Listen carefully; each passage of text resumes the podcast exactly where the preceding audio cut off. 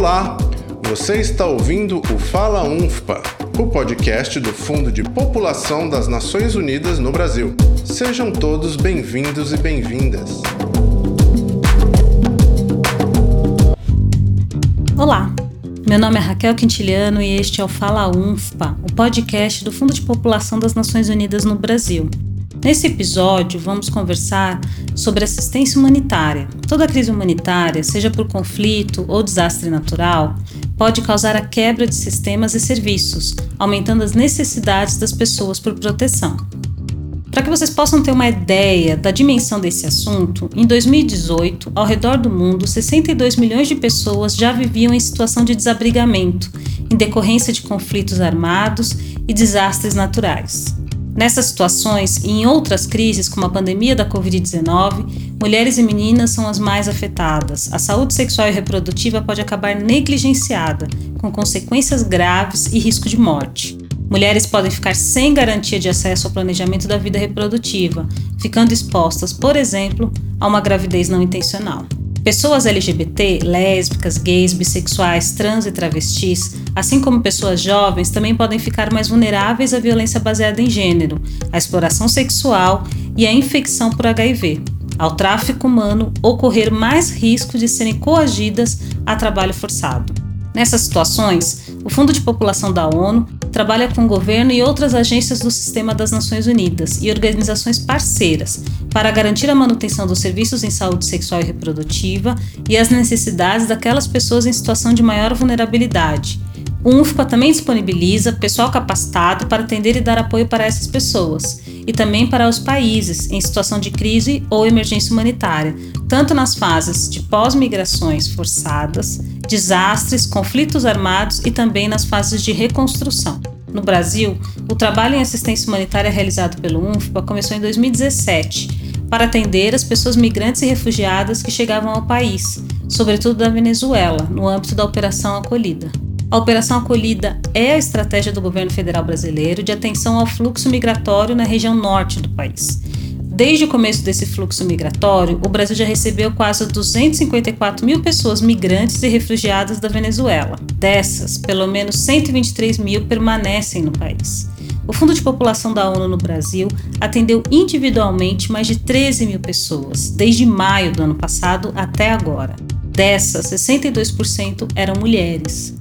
No mesmo período, mais de mil atividades coletivas, como rodas de conversa, sessões informativas, foram realizadas para mais de 44 mil pessoas. Para falar sobre o assunto, inclusive nesse contexto de crise gerada pela pandemia da Covid-19, nós conversamos com duas pessoas que trabalham diretamente com o tema e com uma migrante venezuelana, da etnia Waral, que agora vive no Brasil. Convidamos o oficial de programa de assistência humanitária do Fundo de População da ONU no Brasil, Caio Oliveira, a migrante Maria Andreina Migueles de la Rosa e a coordenadora de emergência do Fundo de População da ONU em Moçambique, Ana Catarina Araújo. Quem conversou com ele e com elas foi a repórter Fabiane Guimarães. Vamos ouvir as entrevistas do primeiro bloco? Olá, Caio, tudo bem? Como você é o responsável pelo programa de assistência humanitária do UNFPA no Brasil, gostaríamos que você falasse um pouco sobre o que tem sido feito por aqui. Quem são as pessoas auxiliadas? Olá, pessoal, tudo bem? É um prazer estar aqui com vocês. É, então, desde 2015, mais de 4,5 milhões de pessoas foram forçadas a sair das suas casas. É, elas saíram da Venezuela para escapar da crise política e econômica que está acontecendo lá naquele país. Né? Então, desde o início da crise, aqui no Brasil, é, estima-se que aproximadamente 300 mil venezuelanos tenham entrado no país, aqui no Brasil, em busca de refúgio ou residência. É, a maioria desses migrantes, eles entram aqui no Brasil pelo município de Pacaraima, que fica no extremo norte do estado de Roraima. Mas a grande maioria se concentra em Boa Vista, nos abrigos de Boa Vista e nas ocupações também. Boa Vista é a capital do estado de Roraima.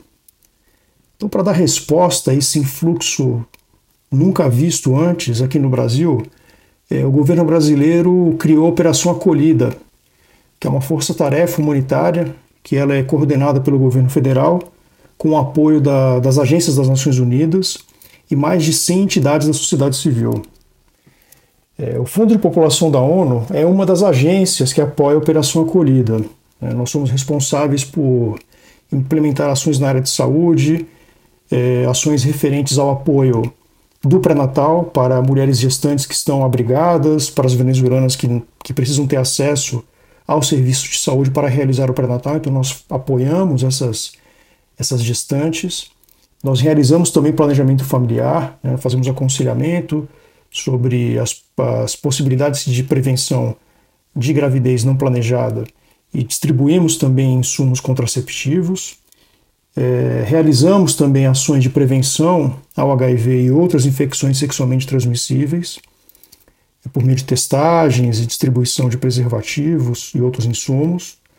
É, nós apoiamos também a formação de profissionais de saúde e fazemos doações de kits médico-hospitalares para fortalecer os serviços de saúde e também kits dignidade, que são kits para as pessoas que estão em vulnerabilidade.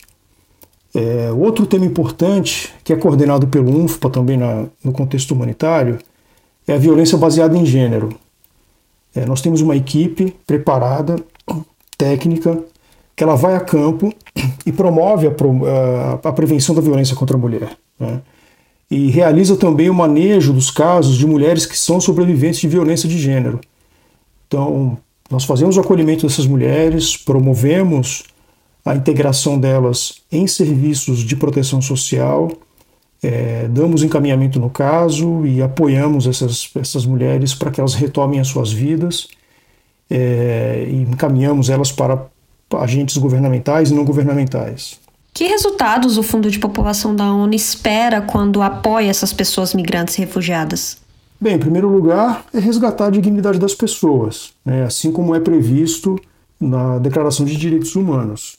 É, e dessa forma assegurar aí também que essas pessoas possam exercer de forma plena os seus direitos. Outro ponto fundamental é atender integralmente as demandas que estão sob o nosso mandato, que é apoiar o pré-natal das gestantes e dessa forma apoiar a redução da mortalidade materna e da mortalidade infantil, é, atender às necessidades de contracepção por meio de aconselhamento, entrega de contraceptivos e dessa forma também zerar as necessidades não atendidas por contraceptivos, que é mandato é, estruturante né, do, do Fundo de População da ONU, é, realizar testagem e tratamento de HIV e outras infecções sexualmente transmissíveis para apoiar a redução da incidência de novos casos de HIV e outras infecções, e também, obviamente, promover a prevenção da violência contra a mulher, que também é o nosso mandato e ele é mais acentuado ainda no contexto humanitário. Bom, já que estamos falando de emergências e nesse momento estamos vivendo uma pandemia, quais são os riscos que o Fundo de População da ONU enxerga para as pessoas migrantes e refugiadas?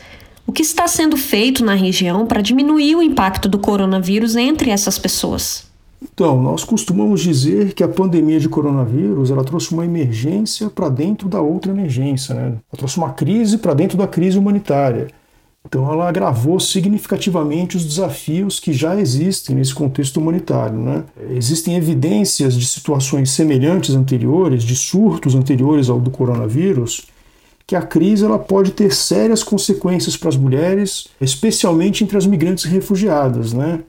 Então, a gente tem questões relacionadas a estresse, mobilidade limitada, nós estamos aí é, em confinamento, em distanciamento social, houve a interrupção dos meios de subsistência, ou seja, as pessoas que estavam empregadas, mesmo que em empregos precários, ainda assim eram um meio de subsistência, era uma fonte de renda que não tem mais. Né? Então isso aumenta significativamente a vulnerabilidade de mulheres e meninas né, à violência de gênero.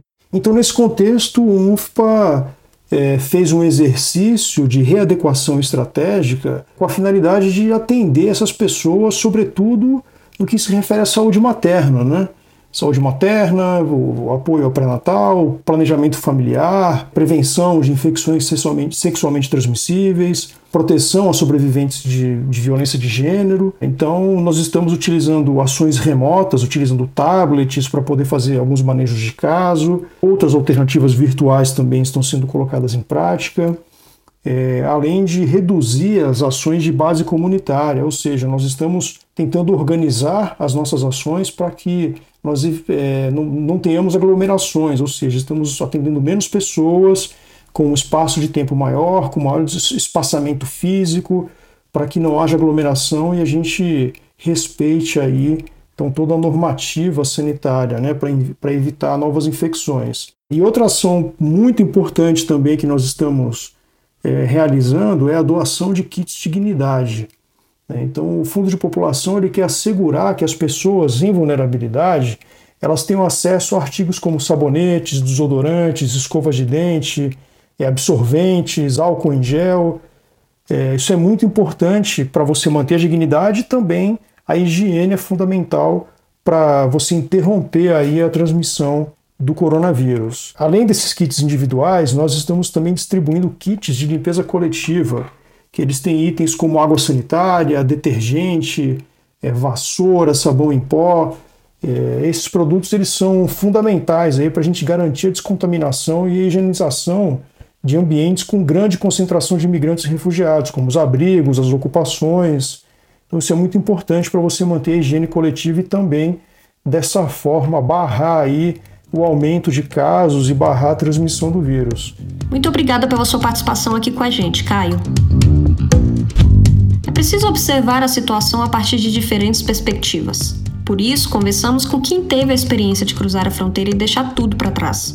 Ouvir essas pessoas é fundamental para ter uma real dimensão dessa situação e da importância do trabalho de assistência humanitária. Maria Andreina Migueles de la Rosa, venezuelana e indígena da etnia Warau, conversou conosco e contou sobre seus motivos para atravessar a fronteira para o Brasil, sobre planos futuros e que medidas tem tomado para se proteger da Covid-19. Vamos ouvir o depoimento dela, primeiro em espanhol e depois a nossa versão em português. Mi nombre es María Andreina Migueles de la Rosa. Tengo 20 años de edad. Soy de Venezuela. Estoy aquí en Brasil. Tengo nueve meses aquí en Brasil. ¿Por qué vine? Porque allá en Brasil, aquí en Venezuela, había crisis. Y, por el bien de mi niño, como yo tenía un niño pequeño, se me enfermaba. Tuve que venir para acá para que no pasara hambre. Bueno, mi familia, yo tengo mi familia allá em Venezuela, todos estão allá em Venezuela. Meu nome é Maria Andreina Miguel Gila Rosa, tenho 20 anos de idade e sou da Venezuela. Estou aqui no Brasil há nove meses. Por que vim? Porque na Venezuela havia crise. E como eu tinha um filho pequeno, quis vir para cá para que não passasse fome. Tenho minha família na Venezuela, todos estão na Venezuela. Bueno, espero de mi futuro ser alguien en la vida. Espero encontrar un trabajo porque mi marido y yo somos bachiller graduados en ciencia. Espero de meu futuro ser alguém na vida. Espero encontrar um trabalho porque meu marido e eu somos graduados em ciência. Gracias a Dios que que a ninguna de mi familia le ha pegado el coronavirus 19.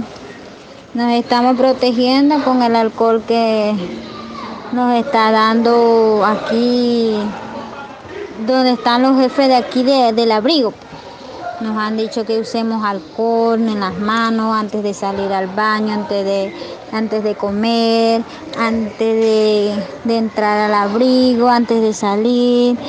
Este, y también nos han dicho que tengamos todo, todo nuestro nuestra ropa, nuestros objetos pues limpios, mantenernos limpios, la roupa limpia. Ninguém da minha família pegou o coronavírus. Nós estamos nos protegendo com o álcool que estão nos dando aqui no abrigo. Nos disseram para usar o álcool nas mãos antes de usar o banheiro e comer, antes de entrar no abrigo e antes de sair. E também nos disseram para manter nossas roupas e objetos limpos, tudo limpo. Primeramente le doy muchas gracias a Dios y a la Virgen y sobre todo a los que nos están apoyando por estar al pendiente de todos nosotros los guaraos indígenas y sobre todo de los niños y nosotras las embarazadas, porque allá en Venezuela no nos atendía así como están atendiendo aquí en Brasil, pendiente de los exámenes gratis, tenemos quienes nos acompañan. Muchas gracias. Primeiramente, agradeço a Deus e à Virgem e todos que estão apoiando os indígenas Warau, sobretudo as crianças e as mulheres grávidas. Na Venezuela, não nos atendiam assim como estão atendendo aqui no Brasil. Temos exames de graça e quem nos acompanhe. Muito obrigada. Obrigada. É realmente fundamental ouvir quem está trabalhando com o assunto e também quem decidiu migrar. No episódio de hoje, ainda vamos conversar sobre a experiência de Moçambique. Mas antes de conferir a entrevista, vamos ouvir as novidades aqui do Brasil?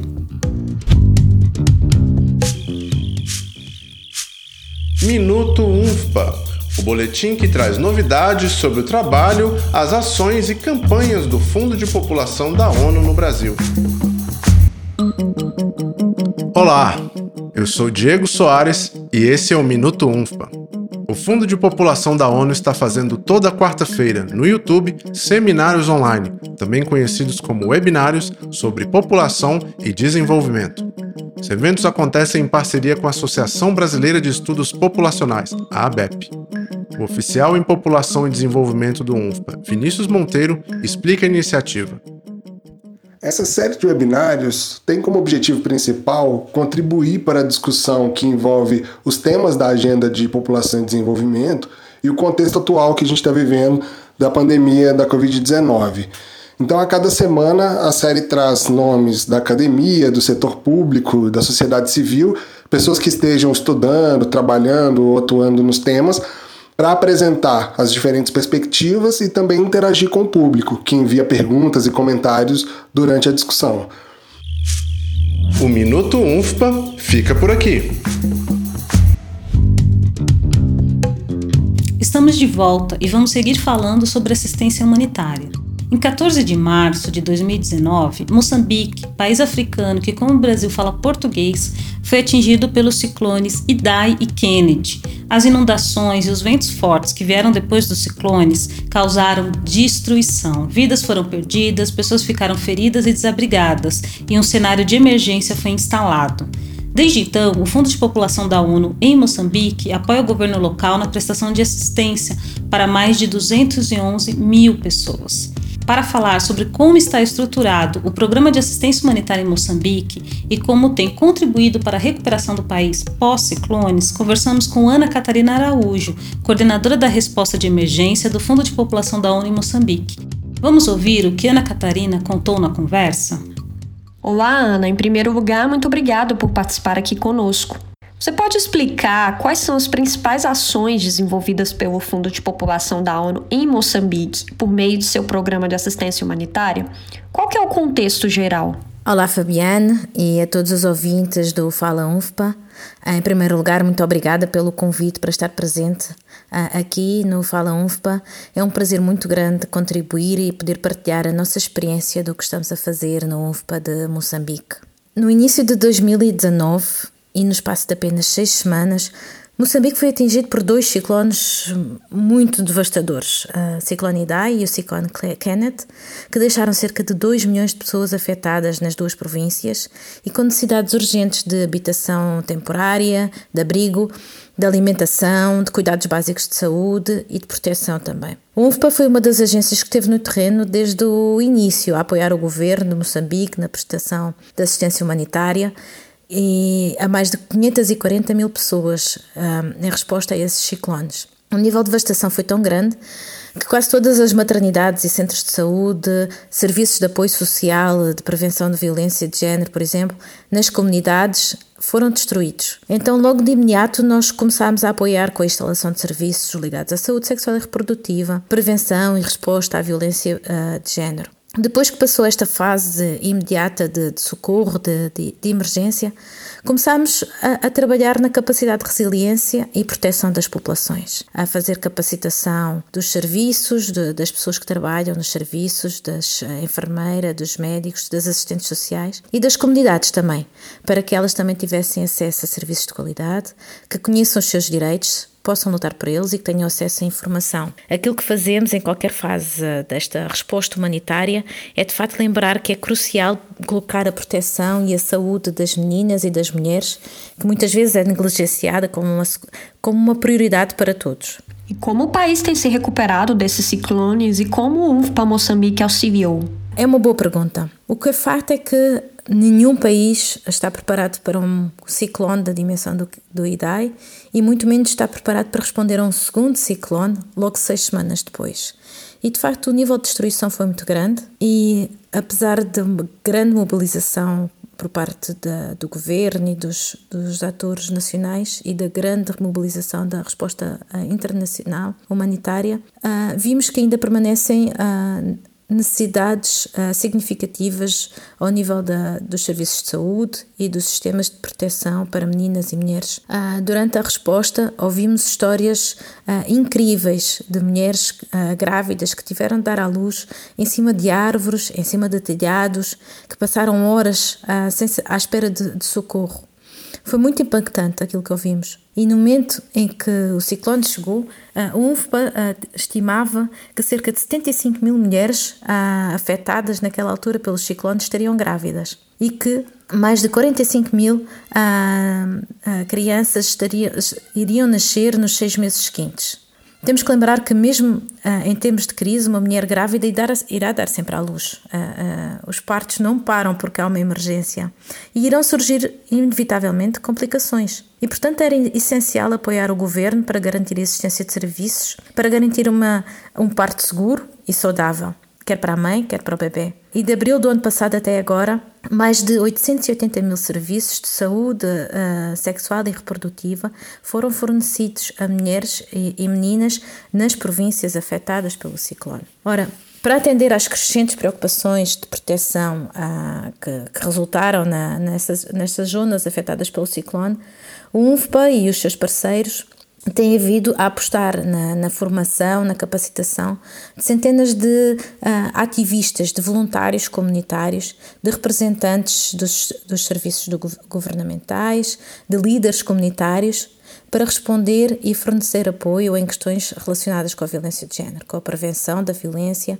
com a sensibilização para os direitos das mulheres e das raparigas e para o acionar de sistemas de proteção. Fizemos muitas e continuamos a fazer sessões de informação e de esclarecimento e educação naquilo que nós chamamos os espaços amigos das mulheres.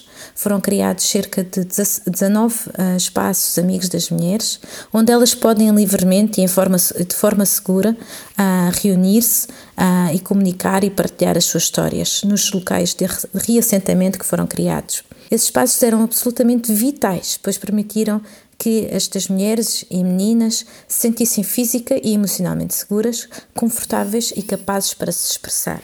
Tem alguma iniciativa recente que vocês destacariam como muito bem sucedida? Há muitas experiências das quais uh, ficam assim da, na nossa memória, não é? Mas há, há uma iniciativa particularmente de, de que me orgulho e que, que sei que, que, os meus colegas também, que é a forma como fazemos a distribuição dos kits de dignidade. Os kits de dignidade servem para levar proteção ah, e restaurar a dignidade de, das jovens raparigas e, de, e, das mulheres, mas também para dar segurança e bem-estar em, em, zonas que estão particularmente, particularmente vulneráveis. E desde o início da resposta humanitária já distribuímos cerca de 14 mil kits de dignidade. Ora, dentro desses pequenos kits, ah, nós levamos Uh, itens de higiene e proteção, desde os absorventes ou peças higiênicos descartáveis, outros reutilizáveis, uh, roupas íntimas, apitos de segurança uh, e lanternas que levam não só a que as mulheres se possam proteger, a, a sua higiene pessoal, fazer o seu controle, a sua higiene menstrual, mas também mitigar alguns dos riscos associados à violência de género. Para além disso, a distribuição destes kits de dignidade permite-nos entrar de uma forma segura uh, na comunidade e falar abertamente com as meninas e as mulheres sobretudo a saúde sexual, a violência de género, uh, os direitos, uh, os acessos, a igualdade. E agora, em resposta à pandemia, uh, aquilo que estamos a fazer é estamos a usar a distribuição desses kits de dignidade como uma oportunidade para as educar também para o controle da infecção e para estratégias de prevenção que elas podem adotar. E depois é, é, de facto ver como ah, aquilo que se calhar em muitos contextos não é valorizado, estes itens como o sabão, os absorventes, ah, uma lanterna, podem não ser tão valorizados como nós, mas são nestas situações uma liberdade, uma garantia de poder sair de casa, de poder ir à escola, de poder ir trabalhar. E, e lembro muitas vezes de jovens com quem contactámos, uma jovem particular de, de Atija, uma jovem rapariga de 18 anos do norte de Moçambique, da província de Cabo Delgado, em que ela nos dizia como o, o fato de ter recebido aquele kit lhe permitiu tomar conta dela própria, fazer a sua higiene menstrual e ter liberdade para, para, para ir a uh, buscar água para cuidar da sua família, sem sentir vergonha de si. E achei isso incrivelmente poderoso. Em relação à pandemia da Covid-19, como tem sido o trabalho junto à equipe de assistência humanitária? O UNFPA continua a trabalhar nas áreas impactadas pelo, pelo ciclone 2019 e aquilo que estamos a fazer agora é adaptar as nossas atividades, um, os nossos programas, quer da saúde sexual e reprodutiva, quer de, de violência de género, uh, para permitir a integração uh, da prevenção e resposta ao Covid-19. Compreendemos o impacto que esta eh, infecção tem na vida das mulheres e das meninas e entendemos a importância de continuar a apoiar o governo para garantir que os serviços e os mecanismos estejam disponíveis e acessíveis para, para as mulheres e meninas, sobretudo as estas que estão em situação de, de maior vulnerabilidade. Um exemplo do que estamos a fazer é, por exemplo, a instalação de, de tendas uh, especiais que estão a apoiar os serviços de saúde e que estão localizadas nas próprias comunidades afetadas pelos ciclones. E o que é que acontece? Essas tendas são cruciais porque vão permitir um distanciamento da, em relação aos serviços de saúde para que as meninas e, e as mulheres que vão procurar aquela consulta de, de planeamento familiar, a consulta do pré e pós-natal, uh, não tenham que entrar na própria unidade e possa assim haver um afastamento uh, e um distanciamento um, dos cuidados de saúde. Estimamos que cerca de 60 mil mulheres, 60 mil mulheres e raparigas venham a beneficiar destes novos serviços. Uh, nestas novas tendas. Porque é importante garantir essa qualidade e porque sabemos que as mulheres e meninas já sofrem uh, no seu dia a dia muitas desigualdades. Uh, vemos como as, temos visto desde há muito tempo como as pandemias vêm sempre a piorá-las e e desde uh, os ciclones que atingiram em 2019, estas são as zonas do país que estão uh, particularmente vulneráveis. E então é importante continuarmos a apoiar uh, as, as mulheres e as meninas nestas maiores situações de vulnerabilidade e garantir que não deixamos ninguém para trás. Muito obrigada pela sua participação, Ana Catarina. Realmente foi muito bom conhecer sobre os desafios e a realidade de um programa de emergência em outro país. Eu fico por aqui. Volto para você, Raquel. Obrigada, Fabiane. Conhecer a experiência do Brasil e também de Moçambique nos mostra o quanto precisa ser feito para que Maria Andreina e tantas outras mulheres, meninas e pessoas em situação de vulnerabilidade possam ser protegidas e ter os seus direitos garantidos. O podcast Fala UNFPA fica por aqui. Para saber mais, acesse o nosso site www.unfpa.org.br. Eu vou soletrar www.unfpa.org.br. Até mais. Chegamos ao fim do Fala UNFPA, o podcast do Fundo de População da ONU no Brasil. A coordenação geral do podcast é de Raquel Quintiliano. Produção de Natália Cássia, Fabiane Guimarães e Diego Soares. Roteiro de Fabiane Guimarães. A apresentação de Raquel Quintiliano. A edição é de Diego Soares, Fábio ACM e Raquel Melo. Até o próximo episódio.